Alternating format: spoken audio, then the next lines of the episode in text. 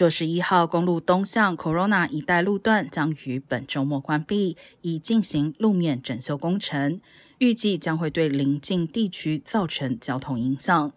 和平县交通局表示，封闭时段从周五晚间九点开始，一直到周一凌晨五点，全部五条线道从 Main Street 出口一直到十五号公路交汇处将完全关闭，包括快速车道以及沿线所有交流道。